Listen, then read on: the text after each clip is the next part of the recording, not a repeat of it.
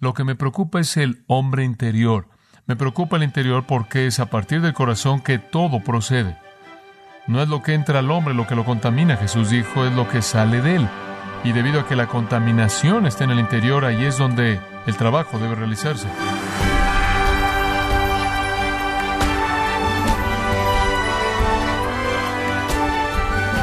Le saluda su anfitrión Miguel Contreras, dándole la bienvenida a Gracia a vosotros con el pastor John MacArthur. Hay un dicho popular que dice no hay que poner el carro delante de los bueyes. La idea comunica hacer las cosas ilógicamente. Un resultado positivo sería hacer las cosas correctamente. Ahora bien, ¿es eso diferente cuando hablamos de los asuntos de la Iglesia? En el programa de hoy, John MacArthur nos muestra que hay una manera correcta de hacer las cosas en la Iglesia, y la palabra de Dios ha establecido las formas o caminos para ello. En la serie Los pilares de la virtud cristiana, en gracia a vosotros. A pesar de la crisis de identidad en la Iglesia, la Biblia es muy clara acerca de lo que una iglesia debe ser. La escritura presenta una manera definida en la que la vida en la iglesia debe ser conducida. Realmente no hay misterios en términos de cómo la iglesia debe conducirse a sí misma y lo que la naturaleza de sus ministerios deben ser. De hecho, Dios ha bosquejado de manera definitiva una manera correcta de realizar el trabajo en la iglesia. Es muy, muy directa y fácil de ver. Las sociedades cambian, los estilos cambian de vez en cuando y de lugar a lugar, pero la naturaleza de la iglesia no cambia y el diseño de Dios de cómo la iglesia funciona es revelado de manera clara en la escritura. La triste realidad es que cuando la iglesia se desvía del plan, hay caos. Y eso es lo que la iglesia está experimentando en el mundo en la actualidad. Hablando de la manera correcta de hacer las cosas, en una publicación reciente de una revista que nunca leo, llamada Carne y Pollo, los editores citaron de otra revista que nunca leo, plumas. Esa es la publicación de la industria de aves de California. Pero la historia, la siguiente historia fue irresistible. Parece que la Administración de Aviación Federal de Estados Unidos tiene una manera única de probar la fuerza de los parabrisas en los aviones. La herramienta es una pistola que dispara un pollo muerto en contra del parabrisas del avión aproximadamente la velocidad que vuela el avión. La teoría es que si el parabrisas no se agrieta por el impacto del cadáver, va a sobrevivir una colisión real con un ave durante el vuelo. Bueno, parece que los británicos estaban muy interesados en esto y querían probar un parabrisas en una locomotora de alto poder que están desarrollando. Tomaron prestado el disparador de pollos de la Asociación de Aviación Norteamericana, cargaron el pollo y dispararon. El pollo que iba como bala despedazó el parabrisas, atravesó el corazón de la silla del ingeniero, destrozó el panel de instrumentos que estaba detrás de él y se incrustó en el muro de atrás de la cabina de motores. Los británicos estaban sorprendidos y le preguntaron a la Asociación de aviación que revisaran la prueba para ver si todo fue hecho de manera correcta. La Asociación de Aviación evaluó la prueba a fondo y solo tenían una recomendación. Descongelen al pollo. Hmm. Ahora estoy tratando de convertir eso en una parábola para este sermón, ustedes lo entienden. Así que tienen que regresar de esa escena tan simpática. Hay una manera correcta de hacer las cosas. Y si usted hace las cosas de la manera incorrecta, el resultado es caos. Hay una manera correcta de hacer las cosas en la iglesia y la palabra de Dios ha presentado las fórmulas para eso. Jesús dijo, edificaré mi iglesia y él ha establecido los planes y él los ha revelado a aquellos que están empleados en el edificio. Aquellos de nosotros que guiamos en la iglesia, que servimos en la iglesia, tenemos el plan en las manos al tener el Nuevo Testamento. Como dije, los estilos pueden variar de vez en cuando, de sociedad a sociedad, pero los elementos básicos para la vida de la iglesia no son negociables, no son intercambiables, están fijos. Estamos repasándolas en esta serie en torno a la metáfora de la iglesia como el cuerpo de Cristo. Hay varias maneras en las que la iglesia es descrita metafóricamente en la Biblia, como un rebaño, como una familia, como una casa, como una familia, como un templo y demás, incluso como una vid y pámpanos. Pero la metáfora más rica para la iglesia es la idea del cuerpo, que somos como un cuerpo físico pegados a la cabeza. La cabeza es Cristo y su vida y dirección y guía fluyen por el cuerpo. Y entonces hemos tomado esta metáfora y la hemos extendido un poco en nuestra serie de la anatomía de la iglesia Ahora usted ha ido a la oficina del doctor o al laboratorio en la preparatoria o la universidad y ha visto un esqueleto suspendido, colgado de un garfio en una estructura metálica y usted sabe que no está vivo. Tiene la estructura pero no tiene la vida. A ese esqueleto le tiene que colgar esos sistemas internos que hacen que los fluidos fluyan y mantengan la vida. Y estamos hablando de qué es lo que tiene que pasar en el interior de las vidas de los creyentes para que la iglesia sea lo que Dios quiere que sea actitudes espirituales, motivos espirituales, convicciones espirituales, de eso estamos hablando. El ministerio espiritual en la iglesia aplica la verdad de Dios y los medios de la gracia al alma. El trabajo es el trabajo en el hombre interior, eso es lo que hacemos. El legalismo está contento con trabajar afuera, está contento con conformar a la gente externamente, eso es lo que hace el legalismo. Manipula a la gente, intimida a la gente, de alguna manera les promete recompensas o los coloca bajo temor y los hace conformarse externamente a ciertas conductas. Pero eso no cumple con la obra de Dios. Eso es legalismo y el legalismo rechazado por la palabra de Dios, como ustedes saben. No nos interesa controlar a la gente, nos interesa ver el corazón transformado. Es lo mismo en la crianza de los hijos, es una buena analogía.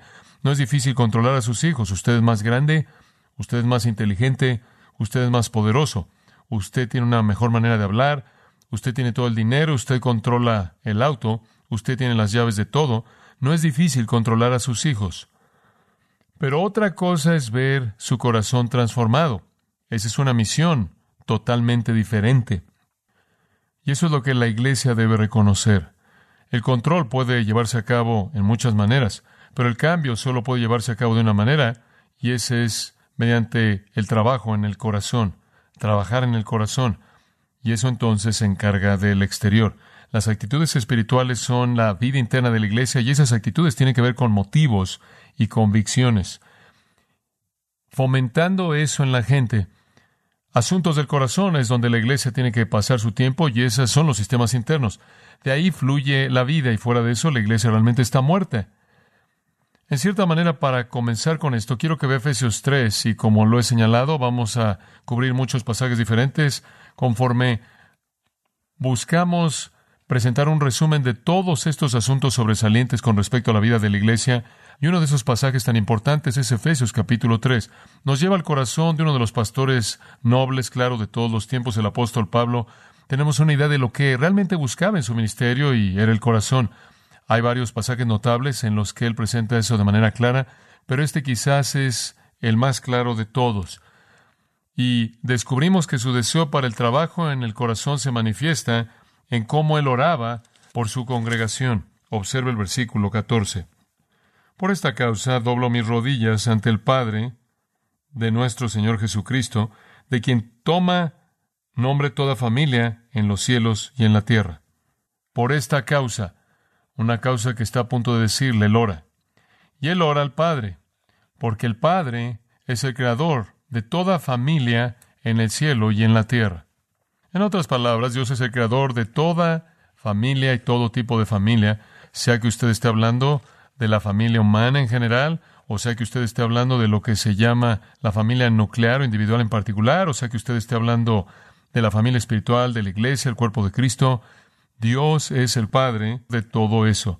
Dios es aquel de quien todo deriva su vida. Y no solo en el mundo humano, sino en el resto de la creación también. Entonces Él está diciendo, regreso a la fuente, regreso al que es el Creador. Y con respecto a la familia que es espiritual, yo oro por esto. Esta es la razón por la que oro. Aquí está la razón, versículo 16. Para que os dé, conforme a las riquezas de su gloria, el ser fortalecidos con poder en el hombre interior, por su espíritu, aquí está la clave, en el hombre interior. El punto es el corazón, sabemos eso, este es un buen énfasis.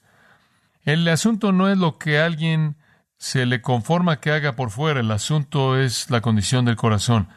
Haciendo la voluntad de Dios de corazón, Pablo dice en Efesios 6, 6, al final de ese versículo, hacer la voluntad de Dios desde el corazón. Pablo dice, lo que me preocupa es el hombre interior. Me preocupa el interior porque es a partir del corazón que todo procede. No es lo que entra al hombre lo que lo contamina, Jesús dijo, es lo que sale de él.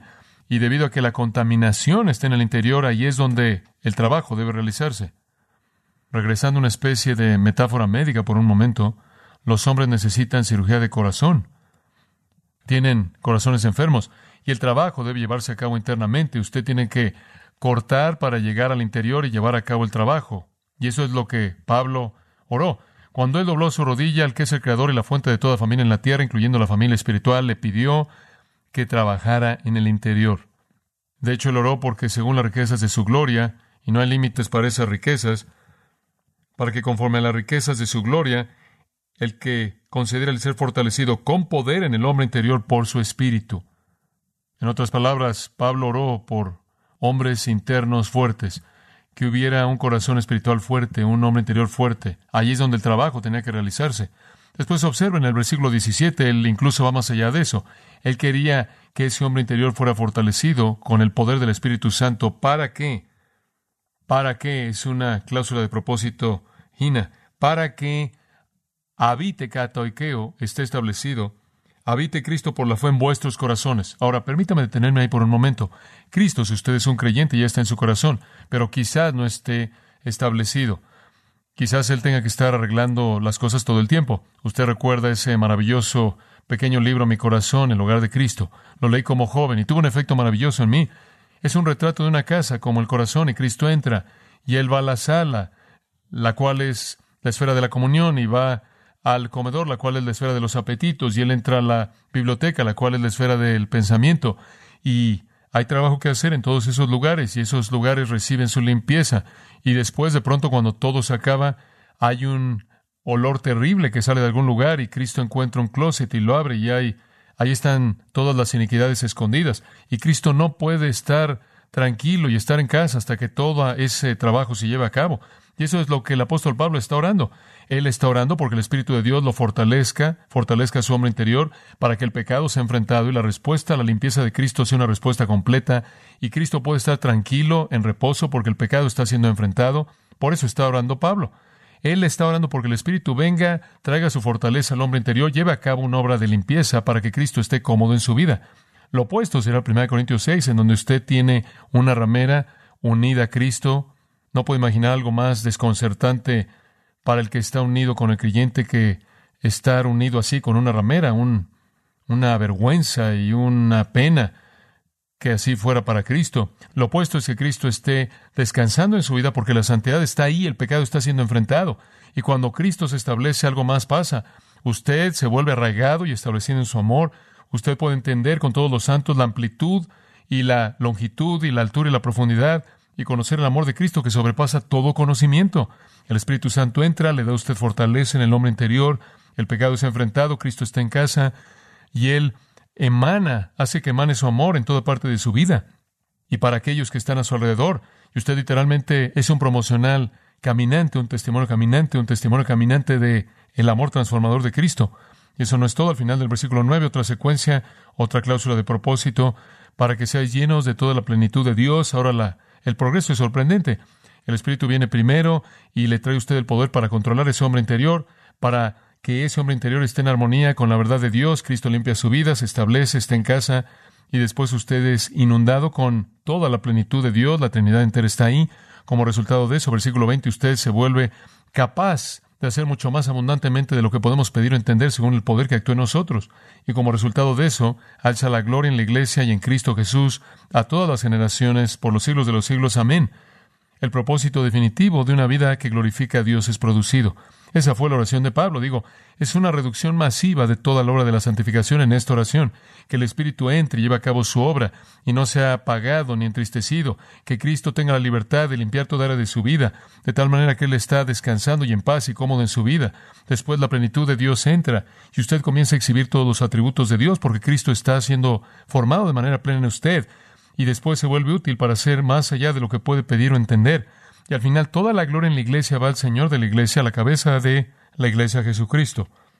Y todo eso es una obra interior, todo eso es una operación interna. Es a largo plazo, esto es hacerlo a la manera difícil, pero es la única manera correcta, inculcando en la gente convicciones y motivos y actitudes que hacen que hagan la obra de Dios del corazón. Permítame expandir eso un poco. Regrese a Romanos capítulo 2 y esto en cierta manera apenas está introduciendo esta necesidad para actitudes de corazón.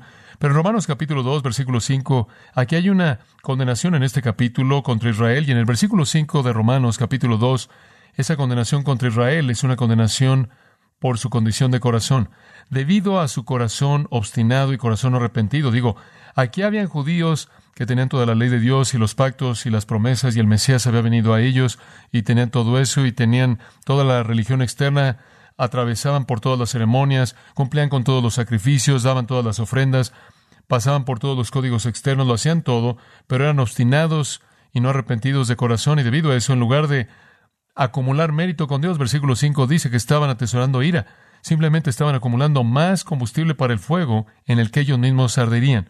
Y el problema, y en el versículo 29, se define aún más al final del capítulo en estas palabras, el que es judío lo es el que es internamente en el interior. Y la circuncisión que le preocupa a Dios es la circuncisión del corazón. Siempre ha sido interna. Los judíos, claro, habían ignorado eso de manera total y habían creado una religión externa. Tenían una forma de piedad sin poder alguno, tenían un tipo de religión externo. ¿Se acuerda usted que habían sustituido los mandamientos de Dios con tradiciones? Su religión era totalmente por fuera y como consecuencia estaban atesorando nada más que ira. La obra de Dios es la obra del corazón. Hay en Hebreos capítulo 4 nos dice lo que es más eficiente al realizar ese trabajo. El versículo 12 del capítulo 4, porque la palabra de Dios es viva o está viviendo y eficaz y más cortante que toda espada de dos filos si usted va a llevar a cabo un trabajo de corazón, usted no debe usar un cuchillo para mantequilla. Más vale que usted tenga un escalpelo afilado. Y si usted va a llevar a cabo el trabajo de corazón espiritualmente, realmente solo hay un cuchillo eficiente que usted puede usar, y esa es la palabra de Dios, porque penetra hasta dividir el alma y el espíritu. Es eficiente para llegar hasta el lugar al que usted necesita ir, hasta las coyunturas y los tuétanos, y entra en profundidad y disecciona los pensamientos y las intenciones de corazón. Si hay duda del por qué hacemos eso con la palabra de Dios, ahí está la respuesta. Si vamos a llevar a cabo un trabajo de corazón, tenemos que usar ese cuchillo que puede penetrar en esa profundidad.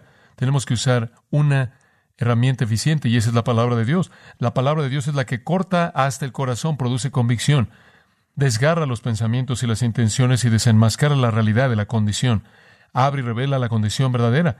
En el capítulo 10 de Hebreos y versículo 22 dice que si nos vamos a acercar a Dios, debemos venir con un corazón sincero, un corazón verdadero, un corazón honesto, sin hipocresía. Y después en adelante dice, teniendo nuestros corazones rociados, limpios de una conciencia mala. Usted entra ahí, la palabra de Dios abre, lo lleva al corazón, quita lo que está enfermo, limpia el corazón y entonces usted se puede acercar a Dios. Ahora, ese es el retrato metafórico. ¿Cuál es la manifestación en sí de un corazón puro? Regresa a Deuteronomio 13. Cuando la cirugía se ha realizado y al paciente se le ha quitado la enfermedad, se han metido los bypasses o lo que se haya hecho se ha hecho, habrá un nuevo tipo de condición en el corazón y es descrito para nosotros en Deuteronomio 13. Deuteronomio 13:3. Porque Jehová, tu Dios, te está probando para saber si amas a Jehová tu Dios con todo tu qué, tu corazón y con toda tu alma. A Jehová vuestro Dios seguiréis y a él temeréis, guardaréis sus mandamientos, escucharéis su voz, lo serviréis y te aferraréis a Él. Todo realmente que necesita ser dicho acerca del todo de la vida cristiana es dicho en esos dos versículos. Es un resumen glorioso. Ama al Señor tu Dios con todo tu corazón, con toda tu alma, síguelo, témelo, obedécelo, escucha su voz, sírvelo y aférrate a él. Ahí está.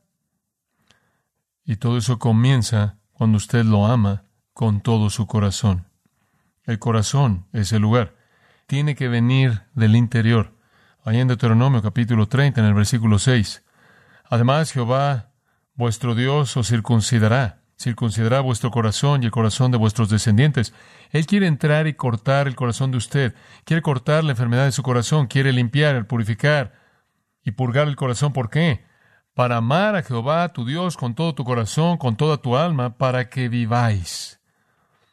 Esa realidad de cimiento de amar al Señor, tu Dios, con todo tu corazón es repetida en Mateo 22, 37, en Marcos 12, 30 y 33, en Lucas 10, 27. Ama al Señor tu Dios con todo tu corazón, alma, mente y fuerzas, dice el Nuevo Testamento.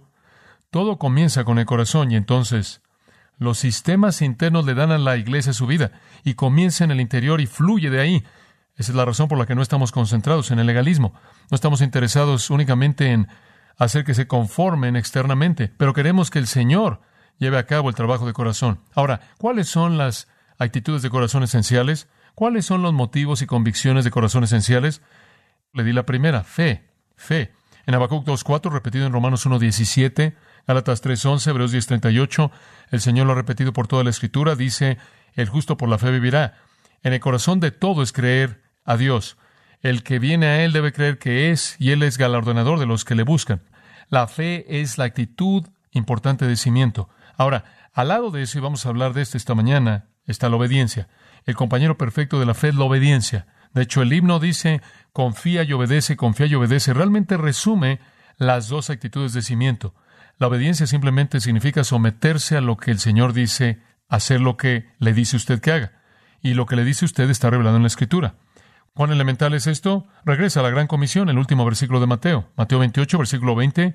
Jesús está comisionando a los discípulos para que salgan y discípulos de todas las naciones, para bautizarlos en el nombre del Padre, del Hijo y del Espíritu Santo. Esa es la parte de salvación. Salgan, predican el Evangelio, creen, se vuelven discípulos, los toman, los bautizan, confesión pública de su fe, y después, versículo 20, una vez que son salvos, esto es lo que hacen, enseñándoles que guarden todo lo que os he mandado. Eso es lo que hacemos. Le enseñamos a la gente a obedecer la palabra de Dios, obedecer los mandatos de Dios, someterse a Él. Ese es el cimiento de la vida cristiana, de la santificación, la fe y la obediencia. Y allí es donde usted dice, ahí está la fe. Y cuando usted dice, hay fe y no hay obediencia, cuestionamos su fe. Juan 8:31, Jesús dijo, el que continúa en mi palabra es mi discípulo real. Jesús dijo, el que guarda mis mandamientos es el que me ama. Primera de Juan Juan repite este mismo énfasis en 1 de Juan capítulo 2. Por esto sabemos que le conocemos y guardamos sus mandamientos. El que dice yo le conozco y no guarda sus mandamientos es mentiroso y la verdad no está en él. Pero el que guarda su palabra, en él, en este el amor de Dios, ha sido perfeccionado. En otras palabras, usted dice que ama a Dios, usted dice que cree en Dios, usted dice que le pertenece, entonces se manifestará en su obediencia. Estamos hablando de obediencia de corazón aquí, de corazón, obediencia sin equivocaciones, obediencia sin resistencia, obediencia sin concesiones. Esta es parte medular del compromiso original que hicimos. Pase a Primera de Pedro. Y quiero mostrarle una parte muy importante de este primer capítulo en Primera de Pedro. Primera de Pedro 1.22 describe la salvación como un acto de obediencia. Dice, en obediencia a la verdad habéis purificado vuestras almas. Él describe la misma realidad en el versículo 23 como siendo renacidos por la palabra de Dios. Cuando usted nació de nuevo mediante la palabra de Dios, eso también podrá ser descrito como obedecer la verdad que purificó su alma. ¿Qué verdad fue ese el Evangelio? ¿Qué fue el Evangelio? Arrepiéntete y cree en el Señor Jesucristo, ¿verdad? Y ese es un mandato. Entonces usted lo obedece o no. Dios dijo, este es mi hijo, a oíd. Jesús dijo, arrepiéntanse, arrepiéntanse, arrepiéntanse. Los apóstoles se acuerdan el día de Pentecostés. Pedro dice, arrepentíos, sean bautizados para la remisión de pecados y demás. Siempre predican el Evangelio, crean, crean. Ese es un mandato. Siempre es un modo de mandato y demanda obediencia. Entonces Pedro dice, obedecieron la verdad y fueron purificados, fueron salvos. Nacieron de nuevo porque obedecieron la verdad. La verdad contenida en la palabra de Dios. La palabra de Dios fue predicada, la oyeron, la creyeron, la obedecieron. Dijo, cree, creyeron. Dijo, arrepiéntanse, usted se arrepintió. Dijo, depende de Cristo, dependió usted de Cristo. Entonces el punto es que en el momento de la salvación usted se involucró en un acto de obediencia, pero hizo más que eso. Usted se comprometió, pero esa obediencia solo fue el comienzo, no algún acontecimiento aislado. En otras palabras, en el momento en el que se comprometió con obedecer el Evangelio, usted también afirmó a Cristo como Señor, ¿verdad? Usted vino y reconoció que Él era su Salvador y que no había otra manera de ser salvo de sus pecados, y usted iba camino al infierno, y la carga de su pecado era tan abrumadora, y entonces usted dijo, no puedo salvarme a mí mismo, no puedo liberarme del pecado, solo tú puedes, solo tú eres el Salvador, y por favor perdona mi pecado, me arrojo en tu misericordia, me arrojo en tu gracia, por favor perdona mi pecado en base al hecho de que moriste en mi lugar.